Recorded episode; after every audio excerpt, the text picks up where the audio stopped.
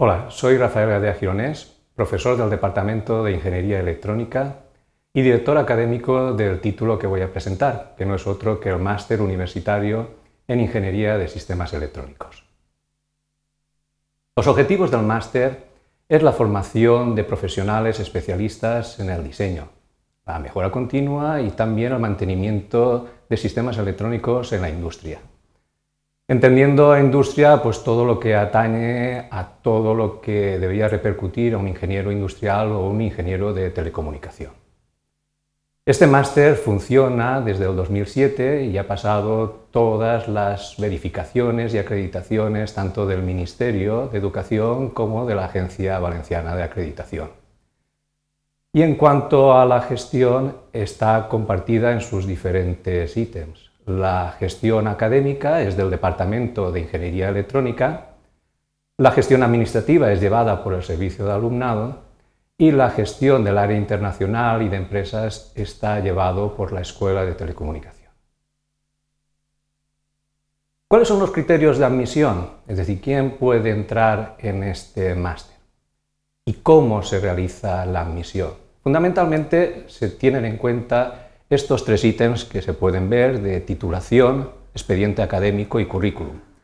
Pero está claro que la titulación es el aspecto más importante y que más se tiene en cuenta desde el punto de vista de la comisión académica que tiene que eh, evaluar las prescripciones. El perfil de esa titulación va a ser fundamental. ¿Y ¿Por qué? Porque son necesarios unos conocimientos básicos de electrónica para afrontar este máster especialista. ¿Y qué titulaciones actuales son las de perfil ideal? Pues aquí podemos verlo, el grado de electrónica industrial y automática y el grado en ingeniería técnica de telecomunicación, especialidad sistemas electrónicos. También he incluido en este listado titulaciones ya eh, anteriores a Bolonia, porque este máster también puede servir para eh, personas que terminaron la titulación ya hace varios años y que quieren reciclar sus estudios. Porque si en algo se caracteriza el ingeniero electrónico es que eh, necesariamente hay que actualizarse eh, continuamente. Y este máster nos lo podría proporcionar fácilmente.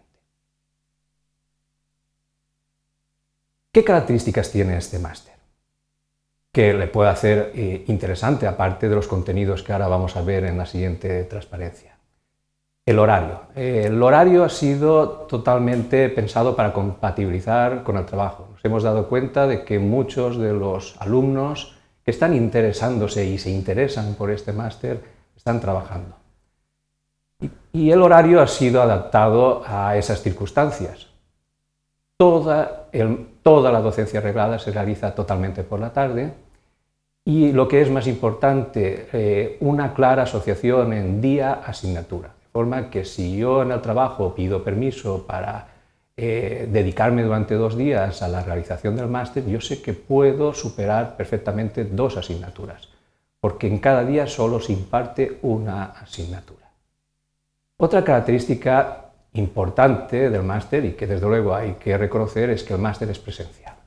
Eso es muchas veces una dificultad, pero ¿por qué es presencial? Es lo que deberíamos de contestar. Y es presencial porque este máster, en el que queremos que el ingeniero aprenda a diseñar electrónica, como hemos dicho en la primera, en la primera transparencia, necesita muchas horas de laboratorio. Este máster, más de 50% de las horas lectivas, es en prácticas de laboratorio. Vamos a terminar en esta transparencia viendo cuál es la estructuración. Este máster tiene 72 créditos, 60 de los cuales se realizan en el primer curso, es eh, la, toda docencia en asignaturas regladas, y está estructurado, como podemos ver, en tres módulos.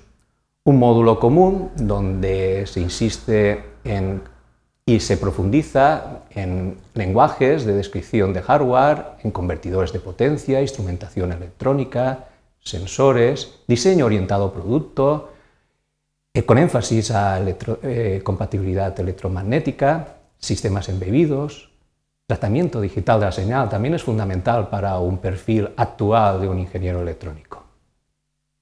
En el segundo módulo aquí hay una optatividad, porque este máster tiene dos eh, especialidades. Una en una orientación de sistemas electrónicos de conversión de energía y con énfasis eh, clarísimamente a las fuentes renovables y cómo generar energía, cómo controlarla, sistemas de control de potencia y de tracción y de accionamientos y, por supuesto, la eficiencia energética.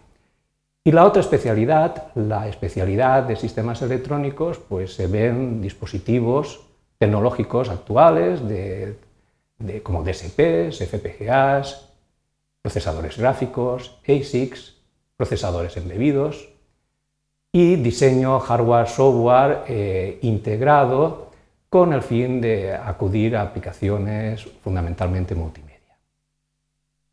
El tercer módulo de seminarios profesionales no es impartido por eh, profesores de la universidad, sino por profesionales de empresas que tenemos en nuestro entorno. Es una suerte para nosotros que en el entorno de esta universidad, en particular en Valencia, en los diferentes parques tecnológicos, dispongamos de empresas muy importantes del sector, como Analog Devices, Marvel, eh, Austin Microsystems, eh, etcétera, de las cuales aprovechamos su experiencia para que vengan e impartan esta asignatura y es muy enriquecedora y aparte permite a los alumnos conocer qué están haciendo estas empresas y permite a las empresas conocer qué alumnos con una gran formación está eh, proyectando la Universidad Politécnica de Valencia. Y por último, el trabajo fin de máster se haría en el segundo año. Lo hemos visto interesante, aplazarlo y tenerlo en un segundo curso porque normalmente nuestros alumnos están haciendo el trabajo fin de máster en prácticas de empresa, en empresas, y esto nos da y da una gran flexibilidad para la realización del mismo. Y con esto termino esta presentación. Muchas gracias.